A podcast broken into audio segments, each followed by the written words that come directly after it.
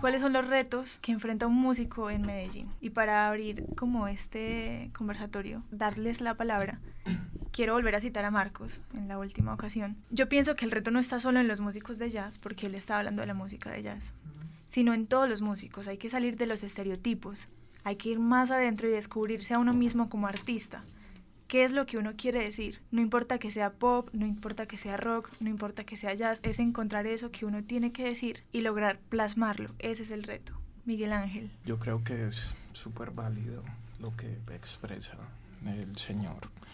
Eh, porque básicamente es, pues uno trabaja, digámoslo, en la búsqueda para poder tener una manifestación personal. Digámoslo en el contexto del jazz le llaman una voz personal, de pronto en un contexto de composición a nivel clásico, pues le podríamos llamar composiciones. Entonces, independiente de los géneros, yo creo que sí es fundamental trabajar y hallar a cada momento esas manifestaciones auténticas, personales, ¿no? Sino que vamos a decir como artistas. Y eso se aplica a cualquier manifestación de las artes. Tiene que haber una voz, ¿no? Un contenido, mensaje, una necesidad también de dar y probablemente también de recibir. Sí, es una interacción. Vayan, ¿qué piensa? ¿Cuál es el reto que tienen los músicos acá en Medellín? No, hágale Santi, defiéndame. No, no, hágale, hágale. ¿Cuál es el reto? No, no, tenemos muchas tareas. En realidad, Medellín y Colombia, pues, y creo que todos los músicos en general, hay muchas, hay muchos retos. Eh, retos. Sí, muchos retros. y retros también. Tienen que actualizarse, no mentiras. Uno de los retos es creo que tenemos que dejar el espíritu competitivo, o sea, hay que competir sanamente, ¿cierto? Eso, eso no, no le veo nada de malo. Pero la cosa es cuando dejamos de hacer cosas porque si las hacemos puede hacer que el otro se beneficie también. A ver cómo explico. Bueno, ahí se me viene como a la mente una frase del Buda que dice, no tienes que apagar mi luz para que ilumine la tuya. ¿Sí se entiende? Entonces uno muchas veces como que, como que quiere opacar al otro, una cosa así. Como digo, hay que, naturalmente se va a dar competencia entre los seres humanos y hay arte en cualquier, en cualquier ámbito, hay competencia y no tiene nada de malo. Aunque la competencia en realidad debería ser más con uno mismo, como músico por lo menos, uno, ¿cierto? Cada vez ser mejor que uno pero entonces creo que tenemos que de alguna forma pensar en, en, unión, pues, en trabajar para que se logre, pues, como una industria, digo yo, tiene que haber un trabajo en equipo, respetando mucho, pues, como las diferencias, ¿cierto? No, no necesariamente a mí me tiene que gustar lo que hace el otro músico. Eso fue algo que vi mucho en Chile, bueno, el año pasado estuve en Chile, y por ejemplo que la, la, escena del rap, digamos, o sea, ya tiene demasiada fuerza. Mucha, mucha. O sea, los niños desde pequeñitos están improvisando así y es un movimiento cultural, es bonito, o sea, es muy bonito. No es así. O sea, hay de todo. Iba a hacer un comentario pelle. Pero sí, pues porque muchas veces pensamos que el rap es como, como pues lo relacionamos como con las neas y todo esto.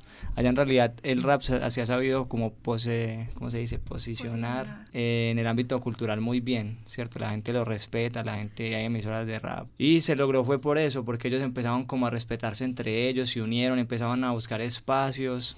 Incluso creo que algo en lo que tiene que enseñarnos mucho el reggaetón es eso, el reggaetón porque acabó con todo y, ahora está sacando, son los que más están vendiendo, digámoslo así, en, en, en América, Latinoamérica, porque ellos, no sé qué, yo sé que ellos también peleaban entre ellos y que había cosas, pero ellos también lo que hicieron en algún momento fue que se unieron, y gente que tenía escasos recursos, que tenía escaso talento, diría yo, es, o sea, una propuesta que era muy rara porque era ir como en contra de todo, o sea, porque estaban hablando de sexo frenteado así mal, pero, pero que hicieron, se unieron y lograron generar una competitividad sana y hasta el punto de, de llevar al género al, al, alto, pues al nivel más alto, hasta el punto que Enrique Iglesias terminó cantando reggaetón. Sí, que para mí eso es un ejemplo así de trabajo y es la forma como debería trabajar la industria en, todo sentido. Y fue algo que de pronto en los otros géneros nos descuidamos pues en esa parte, porque ellos crearon industria, porque se unieron, porque empezaron a generar mejores productos, empezaron a afinar las voces y todo, ¿cierto? Hasta hasta generar un producto de calidad que a cualquier persona le puede gustar, o sea, que en cualquier emisora puede sonar, que la rompieron, ¿cierto? Hay mucha gente, amigos míos que han ido a India, que han ido a Nepal, que y escuchan reggaetón por allá. O sea, la gente dice, ah, Colombia, Despacito, pues, o Colombia, y, le cantan temas de J Balvin. Entonces, yo creo que eso, eso lo lograron ellos porque hubo un trabajo, porque hubo una unión. Entonces, creo que ese es como uno de los retos que se me vienen así como a la cabeza así por el momento, que es como, como aprender a trabajar nosotros en equipo y, y empezar a robarnos espacios, empezar a robarnos espacios entre todos, generar festivales, apoyarnos, ¿cierto? Saber que si el otro crece, eso no me tiene que afectar a mí. Eso, eso significa que si a más gente le gusta el grupo, de, digámoslo así, de reggae de mi, de, mi, de mi compañero, de mi vecino, eso significa que el reggae está creciendo más. ¿cierto? Pero a veces como que pensamos como, no, si yo lo invito a él a que me abra mi concierto, se me va a robar mi público. Pues como una cosa así, como si no fuera a alcanzar para todos. Y muchas veces en Medellín pensamos muy así. Pues por lo menos las, como el, la experiencia que, que, he tenido con el reggae con el rap, no, tenemos una mentalidad muchas veces así, como que con miedo a que el otro crezca. Y eso ha hecho que, que se estanque la escena, digámoslo así, que se, se estanque la industria. Por ahora se me viene esa en la cabeza mientras Santiaguito hablando, yo puedo pensar un poquito también.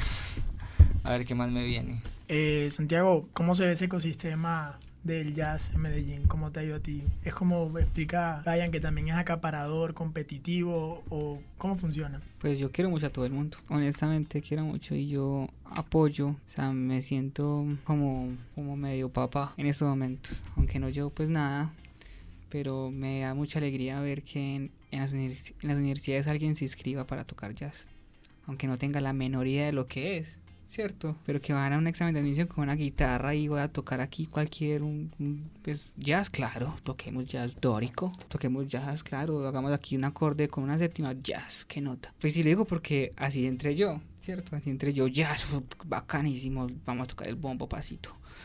Entonces, la alegría que me da de, de, que aunque aunque últimamente ha bajado mucho como, como el interés, como creo que creo que ya ha bajado, ha bajado el boom de la ciudad en cuanto a este género, me da mucha alegría. Yo, yo no tengo, yo no compito con nadie, honestamente. Sí se ve competencias, honestamente, pues digo, que uno se escucha que hablan muy mal entre, entre ellos mismos, pero yo pues que es que es en todo, no tiene que ser jazz, o tiene que ser reggae o lo que sea, sino que si es el ser humano, basta con solo sentarse en una mesa, comer con la familia y están hablando mal ya de otra gente, pues están hablando mal, pues, es normal, pero no, no veo que acá sea tan, sea muy venenoso. ¿Cierto? Porque es, eh, todos tienen que convivir muy bien porque es, es, una ciudad tan pequeña que es como que no hay realmente grandes conflictos. Yo no he visto grandes, grandes, grandes conflictos, pues como entre músicos o, o, peleas, así que no se hable, no, no sé, pues yo honestamente trato de estar muy al margen de eso. Ya voy, Miguel, ¿te vas a hablar? Ah, yo honestamente tra trato de estar muy al margen de eso y yo hace, pues, Um, hace tiempo yo tomé una decisión como de no depender de ningún otro músico para yo tocar. O sea, no tengo que caerle bien a alguien o comportarme de una manera para, uy, qué bacano como tocaste. Uf, estás tocando muy bien, llámame a tocar con vos. Pues o algo así, no. Yo hace tiempo tomé la decisión de, de hacer mis cosas, de tocar, de, sí, de, de yo depender de mí mismo. Y eso sí, yo trato de mantener siempre la buena energía. Para mí todos son valiosos, todos los músicos tienen su, pues todos somos, todos somos uno, como dicen por ahí. Y sí, sí, a lo respondido ya directamente, más directo, sí, sí hay, sí hay ciertos roces, ciertas cosas entre, entre los músicos, pero como digo, yo trato de estar muy al margen de, de esas cosas que realmente no, no, me, no, me, no me afectan o no, pues no estoy ahí, no me interesa.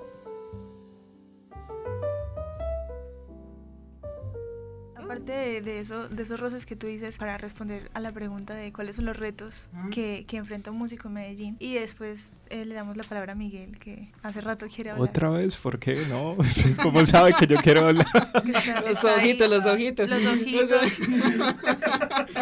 que mientras Santiago hablaba, él se estaba riendo y quería No, hablar. mentira, sí quiero hablar, pero me va a tragar toda mi mierda. Adelante, adelante. Entonces, ¿quién? Mi- ¿Miguel? Dale tú y después seguimos Bueno, con Miguel. Eh, rápido para que Miguel habla. Retos. Bueno, uf, la comunidad, lo que decía, lo que decía Vayan, uf, pues es que es- eso es un reto, sí, generar una comunidad, pues eso sería lo ideal. Yo me acuerdo una vez, salí, una vez en un jam session en Nueva York, yo caminando a las 3, 4 de la mañana con un amigo. Y yo, de un momento a otro, yo estaba metido en un problema con un montón de músicos, yo sin conocer a nadie allá. Y yo simplemente es porque yo, yo iba a tocar y otro man me tocó el hombro. Man gigante, es que ya me tocará a mí, que no sé qué. Y yo, ah, bueno, toqué. Y llegó otro man por allá, hey, ¿vos por qué no estás dejando tocar a este man? Y yo, ni yo, pues. Y entonces resultó de que eran unos manes súper famosos, no sé qué. Y yo, normal, pues toqué. Y un amigo me dijo, es que Santi, es que mira, es- el jazz es una tradición, pero no es una comunidad. Entonces, esa, esa frase a mí me, impact- me impactó mucho. Entonces, digo que ojalá hubiera una comunidad um, en todos los géneros género, otra cosa, y sí hay varias comunidades. Pero yo en cuanto a los retos, yo pienso que el reto es más personal. Pues eh, hablando ya muy crudamente, un músico que salió de la universidad, pero tuvo un peladito y le tocó pagar la leche clean, que vale no sé cuánto vale una leche clean o no sé qué, pues cuánto, los pañales o lo que sea, y, está embaladísimo y, la mamá ya no le da para los pasajes, a, alguna cosa, el man le toca es que a ponerse a, a, lo que sea, a lo que sea, o la guitarra en el bus, o a chisguear, o sea, el reto de él en esos momentos, o sea, lo que la vida le está dando es, es la lucha, ¿cierto?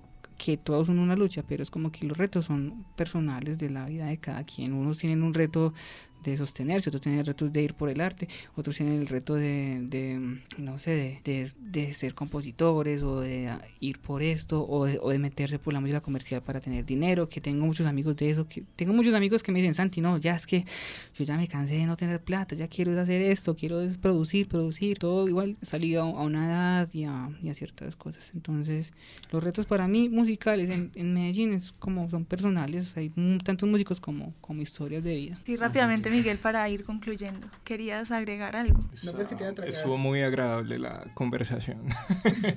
sí, pues el reto es personal, poder hallar una manifestación con la cual uno se sienta realmente satisfecho, al menos en ese momento presente, ¿no? Porque vamos cambiando y continúa la exploración.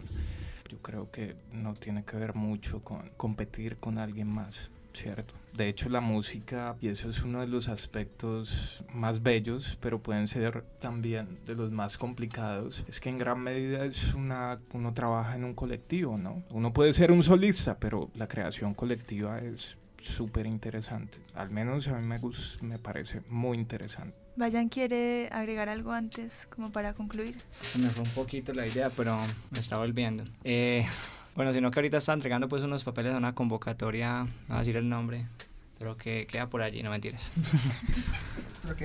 Y pues como que también estaba reflexionando en eso, o sea, en realidad sí ha habido un cambio en la, sí siento que ha habido una evolución pues en los últimos años en la ciudad, o sea, en muchas cosas. Tenemos muchos retos, como acabamos de decir, esa parte pues de la competencia, eh, lo de exigir espacios y pagos, digámoslo así, dignos también, ¿cierto? Nosotros mismos somos los que hemos permitido que, que digámoslo así, que el artista, todo el mundo piensa que antes debería pagar para que lo dejen cantar o para que lo dejen tocar. Y para esos días me tocó algo así. No, a todos nos ha tocado. Es que bueno, entonces, no, venga, venga, que yo, nosotros le damos el espacio para que toque, nosotros les ponemos todo el sonido y, y, te vamos a dar la oportunidad. Era como una cosa así. Bueno, pero esta convocatoria no nos presentamos hace más de 10 años y anteriormente no pagaban en esa convocatoria, por ejemplo, a pesar de que tenían muchos patrocinios, tal vez había toda una, o sea, tal vez sí había una forma de pagarle al músico. Pero ellos lo empezaron a hacer así, nadie nunca exigió nada, pero la gente empezó a exigir, la gente dejó de presentarse, la gente empezó a quejarse en las redes sociales, la gente empezó a boletearlos de frente, hasta que ellos dijeron, bueno, acabamos con el festival o, podemos dar algo, ¿cierto? Entonces allá, esta vez fui, ya este año se iban a pagar, pues con el tiempo que yo estaba no pagaba. También pude ver como un, como, me encontré con un muchacho, no me acuerdo el nombre de él en este momento, pero es un rapero pues de, de Castilla, que ahorita le está yendo muy bien, es un niño, yo creo que no tiene 20 años, exagerando tiene 21 pues. No tiene 20 años y él, y como que le conté eso, pues le dijo, es que no, ¿y cómo va a hacer eso? ¿Cómo así que no pagaban?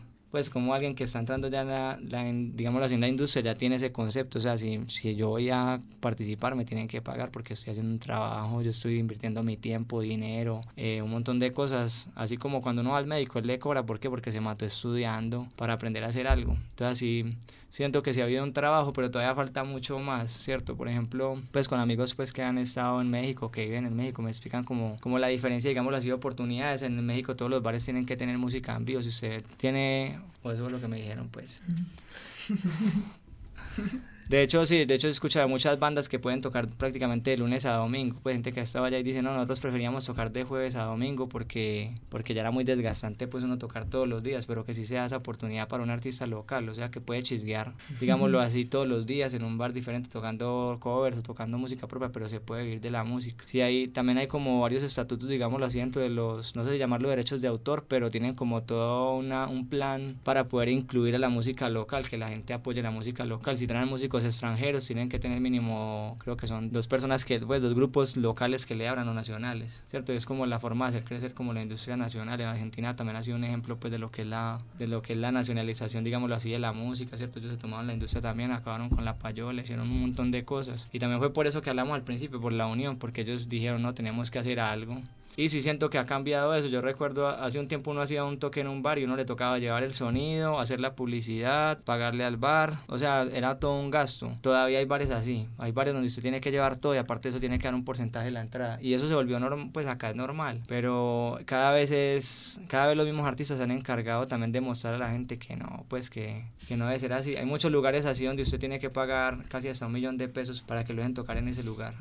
Y llevar el sonido, hacer, o sea, uno mismo llenar el bar, pero ya hay lugares casa. que están que están cogiendo Como una explotación. ¿no? Yo lo hago en la casa, Sí, sí, claro. social, parce, la unidad. y al final es que ah bueno para que no digas que no lo tuvimos en cuenta tío. Yo el concierto. Gracias. entonces entonces sí ha habido un sí siento que ha habido un- unos retos que se han ido que se han ido implementando pues digámoslo así pero todavía queda mucho o sea todavía, todavía queda mucho camello todavía hay mucha payola por cortar y empezar a utilizar ya las herramientas que tenemos también ya yo no me atrevo a decir que la radio va a desaparecer y la televisión pero sí me atrevo a decir que las plataformas digitales y los canales digitales van a coger muchísimo más fuerza de lo que tienen ahora y es un espacio que tenemos todos para explotar ahí que tenemos que también de alguna forma actualizarnos porque así no vamos a depender de una payola ni de una emisora en particular para que nuestra música suene o un festival sino que ya podemos manejar todo directamente con con nuestros fans y con nuestra Con nuestra propia payola. Recibir la platica, recibir la platica sin intermediarios, ¿sí o no?